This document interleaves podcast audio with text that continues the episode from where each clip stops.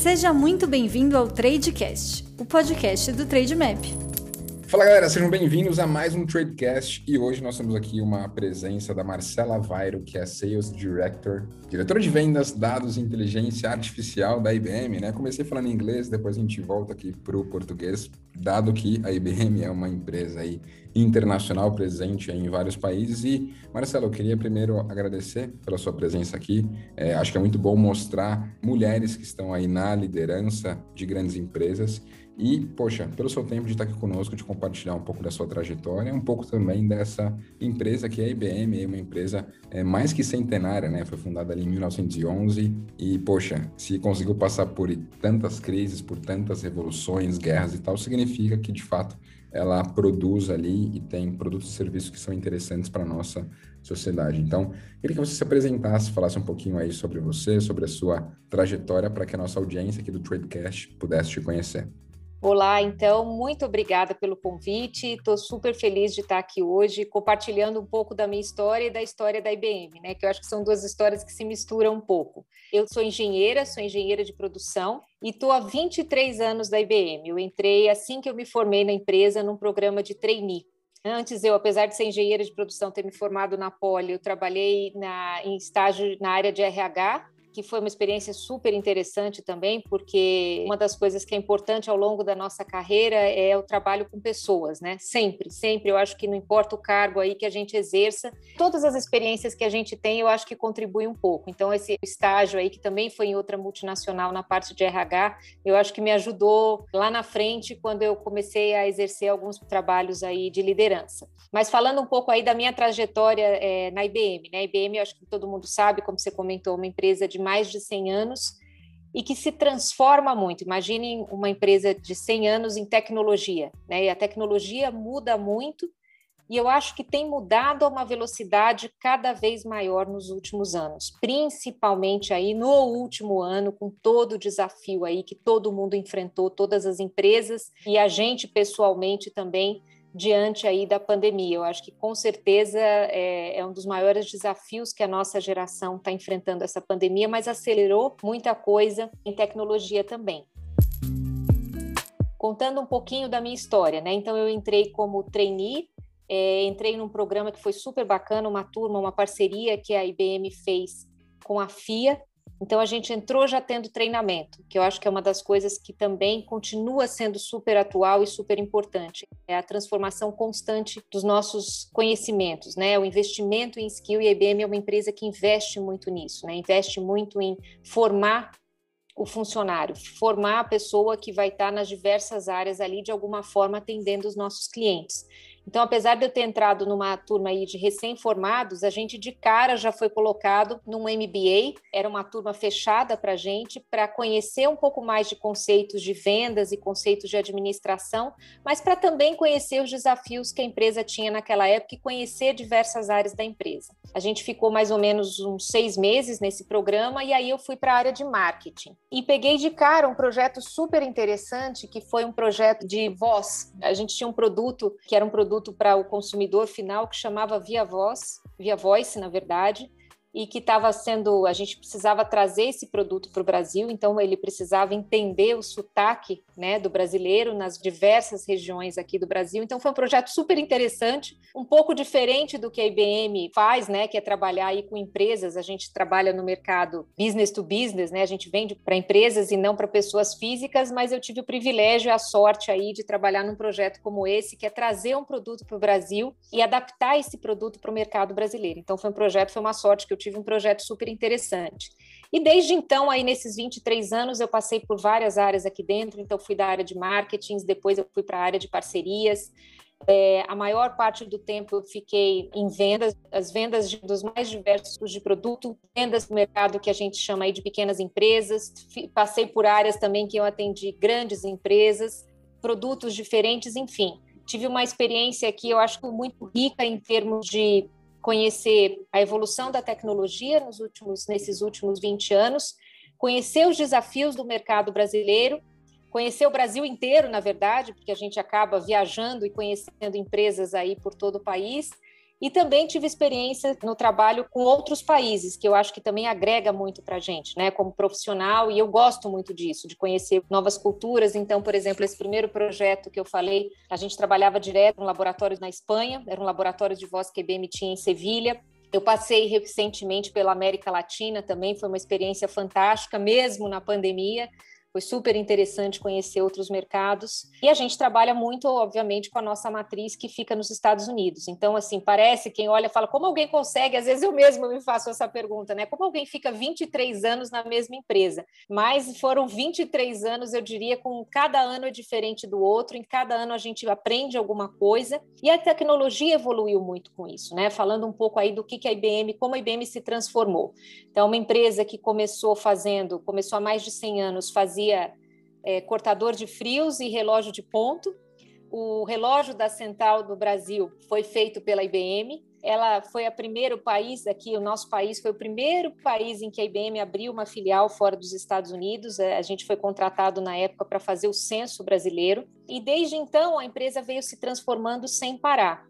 Nos anos 50, a gente já começou a trabalhar em alguns estudos acadêmicos, ainda muito em parceria com o setor acadêmico, na área de inteligência artificial, que é uma das áreas é, sob minha responsabilidade agora no Brasil, nesse momento, mas é um trabalho que a empresa começou há muito tempo atrás. Né, ao longo aí desses mais de 100 anos e, e, principalmente aí falando um pouco da minha trajetória, né? Eu peguei muito o começo do e-business aqui, eu não sei se vocês lembram quem é mais velho aí das propagandas e tudo mais da TV. O que, que era o e-business, né? Era uma, a gente falando das empresas irem para a web, das empresas irem para a internet, que foi um negócio que parece que sempre foi assim e não foi, né? Quando eu entrei aqui, mesmo quando eu estava na faculdade, eu tinha aula do que era a internet. Gente, isso é 25 anos atrás, é impressionante né? Celular, não era todo mundo que tinha celular há 25 anos atrás. Então, uma das primeiras ondas que eu peguei aqui dentro foi a onda do e-business. Depois, a gente teve lá pelo ano 2000 o bug do milênio. Eu entrei em 98, em, em 2000 era como a gente vai preparar as empresas para que elas não tenham um problema aí na virada do milênio. A gente pegou o bug do milênio. Depois, por volta de 2010, 2012, aí a gente começou a falar muito de cloud muito de cloud, de aquele conceito de todo mundo ter que ter toda a infraestrutura de TI dentro de casa foi completamente revolucionado para a cloud e hoje em dia praticamente todas as tecnologias, até quantum computing, podem ser acessadas por qualquer pessoa e por qualquer empresa através da cloud. Então isso é uma revolução enorme e a gente está, acho que no começo, eu diria ainda, de uma outra enorme revolução, que é a parte de toda de automação, digitalização e principalmente de inteligência artificial, que é uma área que realmente me fascina e, e, e, que ainda tem muita, muita, muita, muita transformação para acontecer na, nas empresas e no nosso dia a dia, com a maturidade aí, com a adoção cada vez maior de inteligência artificial pelas empresas e pelo nosso mercado aqui no Brasil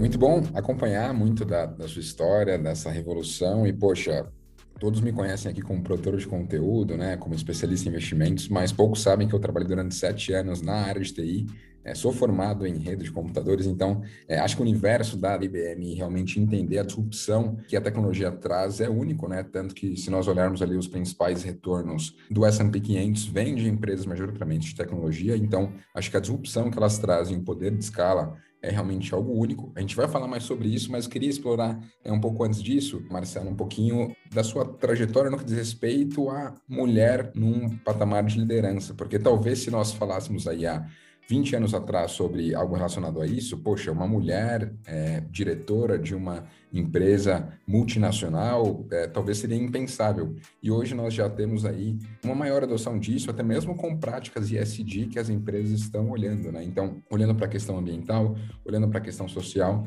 é, e tudo isso permeando a própria governança. Então, queria que você falasse um pouquinho sobre isso, né? Você já tinha esse desejo de ser aí uma grande executiva de uma grande empresa ou não? Isso foi surgindo, aflorando ao longo da sua trajetória e principalmente, né? Teve alguma mulher que foi referência para você nesse sentido ou não? É, você foi ali criando o seu próprio caminho e as coisas foram acontecendo? Eu sempre tive vontade, ou então desde pelo menos desde quando eu comecei a trabalhar, eu sempre quis trabalhar numa empresa multinacional e eu queria ter uma carreira gerencial e depois vir uma carreira executiva, vamos colocar assim, porque eu gosto de trabalhar com equipes, né? Eu gosto de trabalhar, isso me dá muito prazer, trabalhar com as pessoas, desenvolver pessoas, liderar um time. Então é algo que eu gosto e que eu sempre coloquei isso também para os meus gerentes, para os meus gestores, né? Que eu queria crescer nesse sentido, porque a gente sabe que uma carreira executiva, uma carreira gerencial tem o ônus e tem o bônus, não é só o bônus também, né? Então tem toda uma parte aí, a gente tem que estar tá muito disponível para as pessoas e a gente tem um grau de responsabilidade muito grande, principalmente perante o nosso time. Então eu acho que vem vem uma parte aí dá muita satisfação pessoal, mas também tem uma parte aí que é um comprometimento muito maior nosso é, com as pessoas principalmente, né? Então, é, eu acho que isso é uma coisa que a gente, cada um tem que tomar a sua decisão, e aqui na IBM a gente fala muito da carreira em Y, né? Não necessariamente todo mundo precisa crescer numa carreira gerencial e numa carreira executiva. As pessoas podem crescer e se desenvolver muito aqui dentro, sendo muito bons e muito profundos tecnicamente no que eles fazem. Então, acho que esse é um ponto importante também até na definição de crescimento e de sucesso das pessoas, né? O fato de ser mulher, eu sempre procurei exemplos, eu não vou te dizer que eu tenho um exemplo específico, mas eu sempre, sempre, sempre, desde que eu entrei, eu procurava olhar para as mulheres que já estavam aí em cargos de, de liderança não só na IBM, mas muitas vezes em clientes também, e ficar ali pensando como é que será que elas fazem, né? E, e, uma coisa que também, de novo, é pessoal, mas que eu sempre me preocupei é, eu tenho uma família também, eu tenho dois filhos, para mim sempre foi muito importante ter uma carreira profissional bem sucedida, mas também construir uma família. Então eu olhava muito isso, né? Será que eu vou conseguir? Será que vai dar certo? Por outro lado, a gente sabe que a gente tem que conseguir equilibrar as duas coisas. Então eu sempre procurei me espelhar também em mulheres que dentro da empresa tivessem muito sucesso, mas que também tivessem uma família. E de novo, é uma opção de cada um. Tem muitas pessoas, eu respeito muito, que escolhem ter uma carreira e que não querem ter uma família, e eu respeito isso, e tem pessoas que querem ter as duas coisas, porque isso exige muito da gente, né? É uma dedicação muito grande dos dois lados, e eu sempre procurei olhar para pessoas que tivessem esse equilíbrio aí entre as duas partes. Falando da IBM, a IBM há muitos anos, muito, muito antes de eu entrar, inclusive, é, se preocupa em dar oportunidades iguais a homens e mulheres, e isso muito antes que fosse obrigado a parte de equiparação salarial, ou a questão toda de oportunidades iguais, falando de raça, falando de pessoas com necessidades especiais, isso está no praticamente, posso dizer, no DNA da empresa. E as políticas que a IBM lançou ao longo desses mais de 100 anos de história mostram isso. Foi, eh, por exemplo, a questão de benefícios aí para casais homossexuais, por exemplo, a gente sempre fez isso e tratou isso muito antes do que a lei de um país ou outro obrigasse, a mesma coisa da questão de se olhar com cuidado à diversidade. Isso, isso é muito, muito forte, não é de agora em que esse assunto aí está muito mais em pauta, que a IBM se preocupa com esse tipo de política, né? E eu acho que isso dá muito conforto também, isso é uma outra coisa, né? A gente fala de 23 anos de carreira, eu acho que muito de eu ter ficado aqui esse tempo todo é pelos desafios e pelas mudanças e as novas oportunidades de novos desafios que eu fui tendo ao longo da minha carreira, de fazer coisas diferentes, de abraçar mercados diferentes, produtos diferentes, ou seja, eu consegui me manter motivada durante esse tempo todo, mas também por toda a política que a empresa empresa tem de respeito ao funcionário e de igualdades. Isso envolve muito do que você falou aí, dessas políticas hoje em dia que se fala muito de SG, mas a IBM sempre teve isso. Sempre teve o respeito ao indivíduo como um dos principais pontos aí. E voltando ao tema mulheres, né? Hoje em dia a gente é, acabou de faz um ano agora que a gente está com Arvin como nosso presidente mundial, mas anteriormente a ele a gente teve uma mulher que chegou lá, que foi a nossa general manager, que é a Jenny Rometti, e isso foi um exemplo para todo mundo. Até o ano passado, até o início desse ano, aliás, a nossa gerente geral da América Latina era uma mulher também, uma mulher jovem, que chegou lá e que fez a carreira inteira na IBM, então, para todos nós é um grande exemplo. E atualmente, a presidente da IBM no Brasil também é uma mulher. Então, assim, é, isso prova que na prática oportunidades realmente são dadas de forma igual, tanto para homens como mulheres, e a gente tem vários exemplos aqui dentro da empresa de mulheres que chegaram lá. Bom, ótimo ponto trazer tudo isso e trazer principalmente as referências que chegaram lá e principalmente, né, acho que empresas que são early adopters no que diz respeito a essas questões sociais é fundamental, porque talvez um colateral que nós vamos ter aí com toda essa questão de pandemia e tudo mais, é que talvez hoje as pessoas em algumas empresas estão ali trabalhando muito mais do que a sua carga de oito horas e muitas vezes deixando ali de ter aquela participação com a sua família e tudo mais. Então, por mais estar em casa, às vezes trabalha muito mais do que trabalhava no escritório. Então, acho que talvez empresas como a IBM, que já conseguem reconhecer isso de longa data e sabe que, poxa, por trás daquele crachá tem uma pessoa que, além de é, funcionário, tem também uma família ali e tudo mais, seus objetivos, acho que isso é fundamental.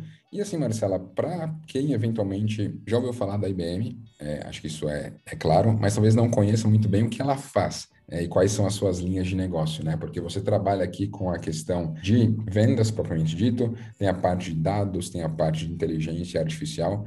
Então, assim, pela IBM estar tá posicionada aí a centenas de anos, isso significa que, de fato, o produto ou serviço que ela oferece, produtos e serviços, né, tem que ser no plural, porque é uma gama gigantesca que oferece, acaba sendo relevante para a sociedade, porque nós já vimos aí, né, e acho que isso reforça muito a importância do investidor olhar para empresas assim que são multicanais, porque empresas que muitas vezes eram focadas em uma só coisa, como a Blockbuster no passado, com a disrupção que houve aí do streaming, ficou para trás e simplesmente acabou.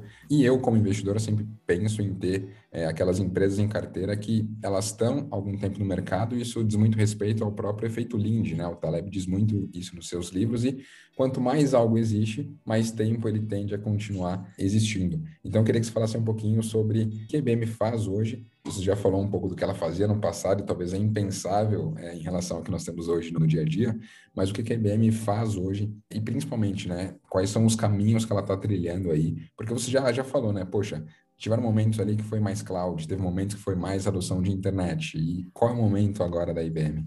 Ponto que eu não comentei no começo e que há muito tempo a gente investe bastante, eu acho que ilustra essa nossa constante reinvenção e esse nosso constante pensamento no que vem por aí, no que tem de novo, em tecnologia propriamente dito, que é o nosso DNA, é que a IBM é recordista ano após ano no registro de patentes em tecnologia. Eu acho que pouca gente sabe disso. É a empresa que mais registra patentes no mundo. Isso mostra o nosso DNA aí de investimento e de inovação. O que, que a gente vê pelo futuro, né? Como é que é, o, na verdade, o presente e o futuro da tecnologia, né?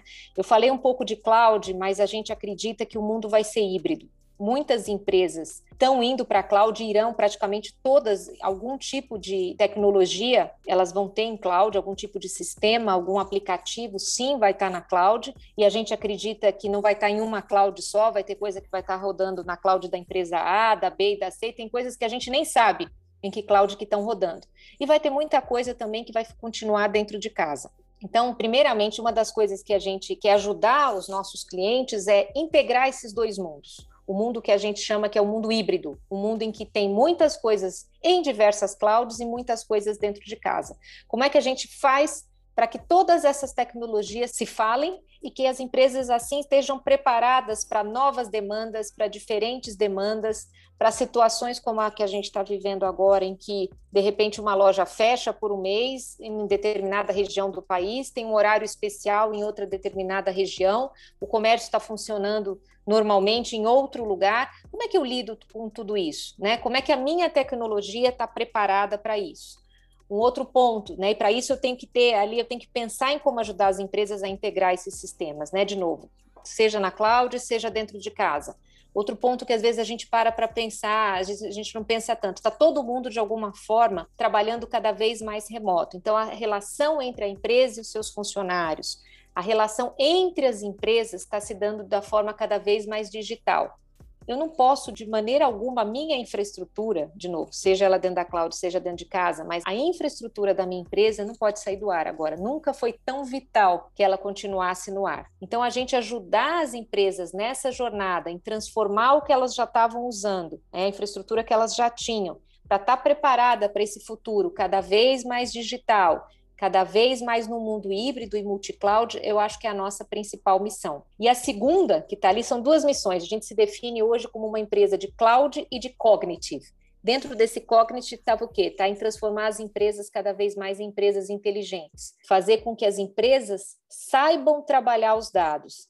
Tem um número que assusta ainda hoje, só 10% de todos os dados que estão disponíveis aí, seja um dado que sai de um dispositivo móvel, seja o dado que eu tenho dentro de casa, seja a informação que o meu cliente está colocando ali dentro de um chat ou dentro de uma rede social. A gente não para de produzir dados de algum jeito, né? A minha fábrica ali está sendo monitorada, cada um dos meus equipamentos. Eu, eu tenho os carros hoje em dia são inteligentes. Eu não paro de produzir dados, mas hoje só 10% desses dados conseguem ali ser digeridos para as empresas para que elas possam ser mais ágeis, atender o cliente melhor e serem mais inteligentes. Como é que eu ajudo as empresas a acelerarem isso? Né? E isso está muito ligado à parte de cognitive. Como que eu faço a melhor gestão dos dados, como é que eu sou mais inteligente que os meus concorrentes, como é que eu levo um melhor serviço para os meus clientes e como é que eu opero de uma maneira melhor. Então, primeiro é ajudar as empresas na sua transformação digital nesse mundo híbrido e multi-cloud. E o segundo é ajudar as empresas a serem cognitivas, a serem inteligentes, a terem processos inteligentes, a tomarem decisões inteligentes, a entenderem todo esse mar de informações que não para de ser gerado, esse mar de dados que não para de ser gerados. A nossa presidente, a Dini Rometti, falava, né? O dado é o novo petróleo, né? O novo ouro ali, né? Como é que eu transformo aquilo em valor?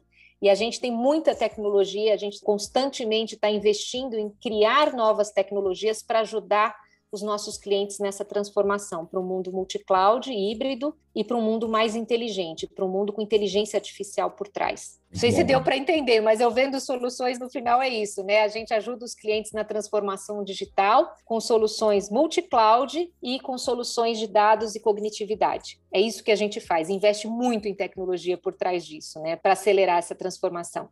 Muito bom. Porque, assim, quem não entende muito de tecnologia precisa entender que é um grande ecossistema, né? Você tem que ter a infraestrutura ali por trás, você tem que ter o software para conseguir operar, você tem que ter uma conectividade para tudo isso acontecer. E esse modelo que você falou, né? Muito de ter um mundo mais híbrido é o que eu realmente acredito, né? Porque talvez tem grandes empresas que não vão se sentir confortáveis de ter ali é, os seus dados todos na nuvem, é, mesmo uma nuvem privada.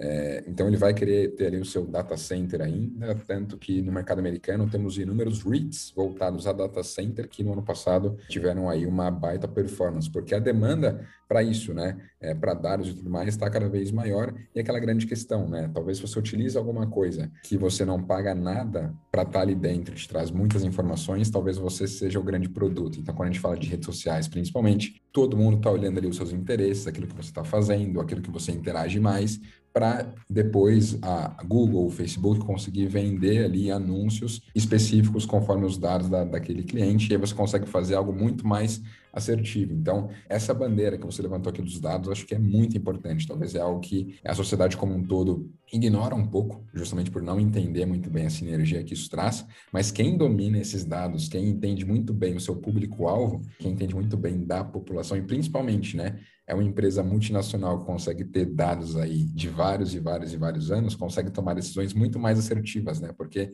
acho que o dado ele vai te ajudar nisso, a atingir a pessoa certa que você quer, mas também a ser muito mais assertivo se realmente aquilo que você está criando de novo é, vai ser interessante, porque também é, a gente tem alguns cenários, Marcela, que empresas de tecnologia, como a própria Microsoft, fizeram algumas coisas como o próprio celular deles, Windows Phone, e não deu certo, não foi para frente. Talvez se tivessem dados maiores, entendesse melhor o ecossistema, não seria assim. Então, é, acho que é muito importante, sim, a empresa ela tá buscando uma constante evolução, só que também ela tem que fazer investimentos assertivos, porque se ela começar a criar coisas novas, mas que não tem muita utilidade, vai ser um baita dinheiro e, no fim das contas, no balanço da empresa vai dar prejuízo porque gastou muita energia, muito dinheiro, muito investimento e, no fim das contas, não trouxe retorno financeiro, né? É, dois pontos importantes em relação a isso, né? Um é que a curadoria do dado é, e os modelos de dado e a constante monitoração desses modelos é fundamental para isso. Então, assim, hoje em dia se fala muito de cientista de dados. Eu crio um modelo, não necessariamente o que eu estava usando, eu olhar só para o passado e para os dados e para o comportamento do consumidor no ano passado, não vão me levar a conclusão nenhuma em relação ao que está acontecendo nesse ano. De novo, como a gente falou, a gente está vivendo um momento único aqui, com uma dinâmica de mercado totalmente diferente. Então, eu colocar inteligência artificial, inclusive nos meus modelos de análise de dados, me ajuda a manter modelos que realmente estão me dando um nível de assertividade correto, que realmente estão constantemente vendo, me ajudando a ver se eu estou indo na direção correta ou não. Então, esse, acho que esse é um ponto importante. E o segundo é a questão da ética. Você perguntou, a gente falou né, de políticas aí de igualdade, de oportunidade para todos, mas uma questão que é super importante quando a gente fala de dados e de inteligência artificial é a questão da ética, de como é que eu lido com esses dados, né? Como é que eu dou transparência, como é que eu sei que, que eu cheguei a determinada conclusão, por que o modelo usou determinados critérios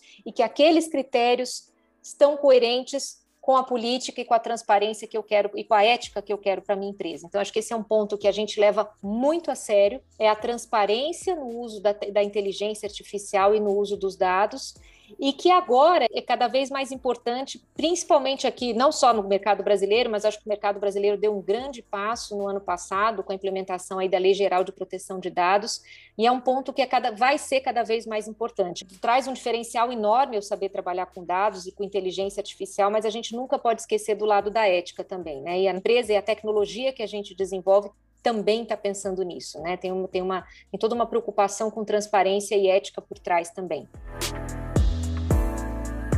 E muito bom ter esse papo aqui com você, Marcela, principalmente trazendo uma empresa aí que é de fato global, que está há muito tempo no mercado. E, poxa, podendo apresentar aqui para o nosso público do Tradecast tudo isso, porque já fizemos aqui inúmeros conteúdos com influenciadores, com gestores de recursos, mas também trazer empresas para que nós possamos entender um pouco mais sobre elas, entender um pouco do que as fizeram chegar até aqui, mas principalmente o que daqui para frente tende a fazê-las é escalar eu acho que é muito importante, acho que esse papel, né, é, de empresas de tecnologia, ele é fundamental. E no passado as empresas de tecnologia eram aquelas empresas que talvez eram um patinho feio ali do mercado e eles olhavam muito mais para aquilo de velho, né, olhavam para aquelas empresas de energia, olhavam ali para os grandes bancos, mas não existe empresa hoje que quer se posicionar bem no século 21 que não tenha um pedaço de tecnologia.